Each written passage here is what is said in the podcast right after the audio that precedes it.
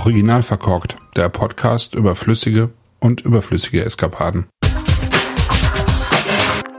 Herzlich willkommen zum Wein am Sonntag, den 10. Dezember 2023.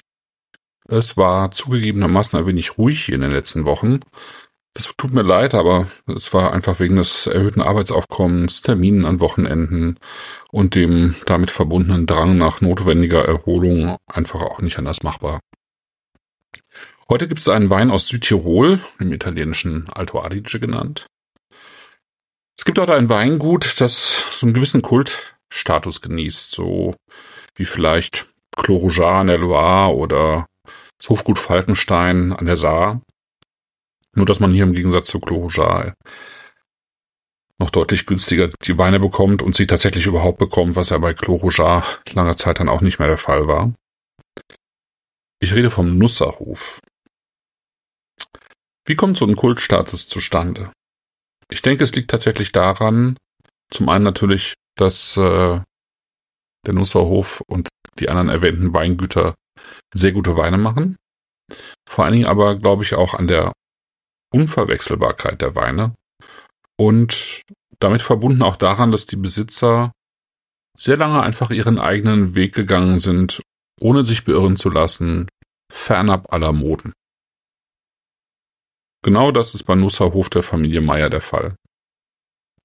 Dort wurde schon immer naturverbunden sehr guter Wein erzeugt, und zwar auch in einer Zeit, in der Südtirol ja verschrien war, wegen der ganzen Tankfüllungen an restsüßer, kalter Seeauslese, die von dort über die Alpen Richtung Deutschland und Österreich und die Schweiz geschippert wurde und äh, dann eben in Deutschland erst abgefüllt wurde zu billigen Supermarktweinen.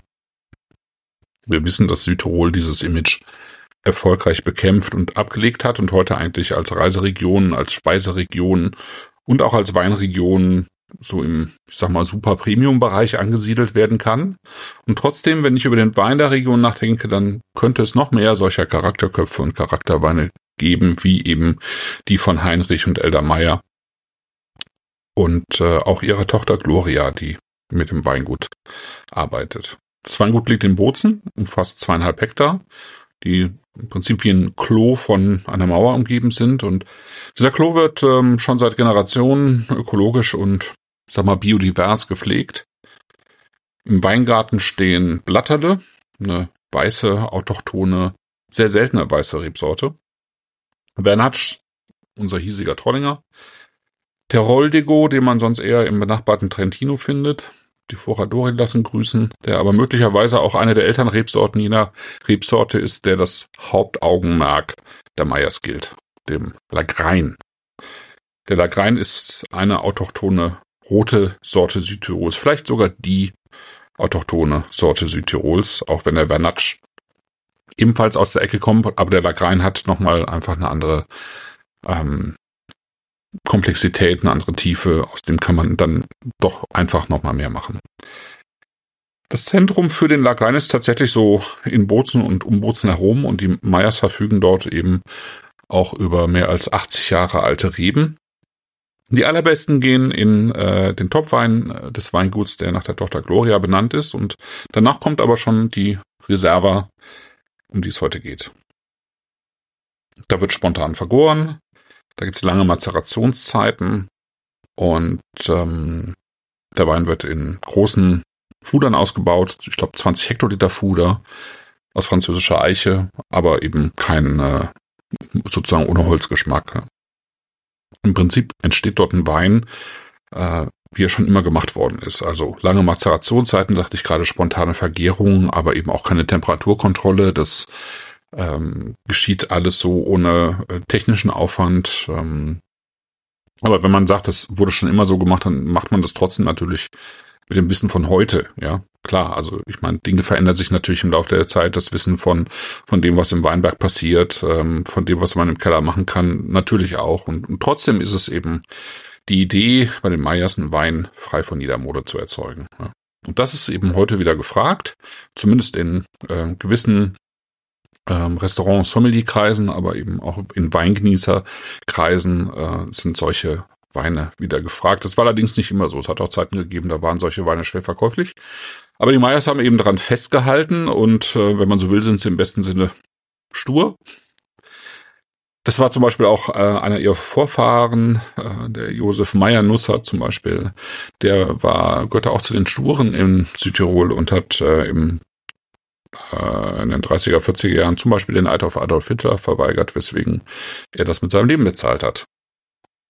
Und ähm, es gab Zeiten nach dem Krieg dann, also später, wo äh, tatsächlich äh, der Hof und der Klo drohte enteignet zu werden, weil man in Bozen halt ähm, andere Ideen der Stadtplanung hatte und der Hof liegt nun mal eben in Bozen und äh, man hatte andere Pläne für den Fortbestand äh, oder besser gesagt Stadt des Fortbestandes des Weinguts. Und äh, die meisten haben sich aber erfolgreich dagegen gewehrt. Und das ist letztlich auch so ein bisschen der Standhaftigkeit des Josef Meyer Nusser äh, zu verdanken, denn letztlich hat man dann sozusagen ihm zu Ehren ähm, den Hof unter Schutz gestellt.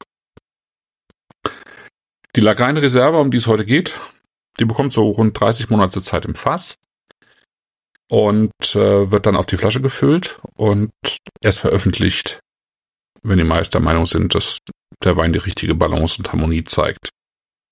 Die haben Zeit und geben dem Wein Zeit und ähm, er soll sich einfach so präsentieren, wie die Meister das für richtig halten. Ich finde, der, der, diese Reserve und eigentlich alle Weine, aber gerade auch diese Reserve, das sind so eben so ungeschminkte Schönheiten. Ja, das sind Weine, die, die einfach zeitlos bleiben. Mein Freund ähm, Siggi hat es irgendwie sehr treffend formuliert. Er hat gesagt, das ist kein Wein des rheinländischen Katholizismus, sondern eher ein protestantischer Wein. So unverschnörkelt, klar, ernst auch, fast streng. Dabei aber auch äh, frisch, lebendig und komplex und ähm, eben auch schön saftig, ja. Und dieses, dieses eher strenge, trockene, unverschnörkelte zeigt sich im Duft, finde ich, in so Noten von äh, so getrocknetem Holz, ja, auf das so, so ein bisschen äh, Nässe fällt. Es gibt ja so einen ganz besonderen Geruch. Da ist aber auch Leder mit drin. Ich finde das so schwarzer Kardamom mit drin und äh, so ein Hauch von Latakia-Tabak und schwarzer Tee, also alles so Fermentationsnoten. Bisschen Anisamen ist da drin, Pfeilchen würde ich sagen. Aber eben auch ähm, Schlehen, was ja auch so ein, so ein, so ein dunkler, tatsächlich sehr dunkler, herber Geruch ist, so ein bisschen getrocknete Sauerkirschen, aber auch saftige Sauerkirschen. Und dann aber auch so ein Hauch von Patisserie, so ein, so ein ganz feine, warme, ähm, einhüllende Note, die mit dabei ist und äh, dann eben dieses ähm, ähm, ja dieses protestantische eben doch in, in so eine schöne Bahn lenkt.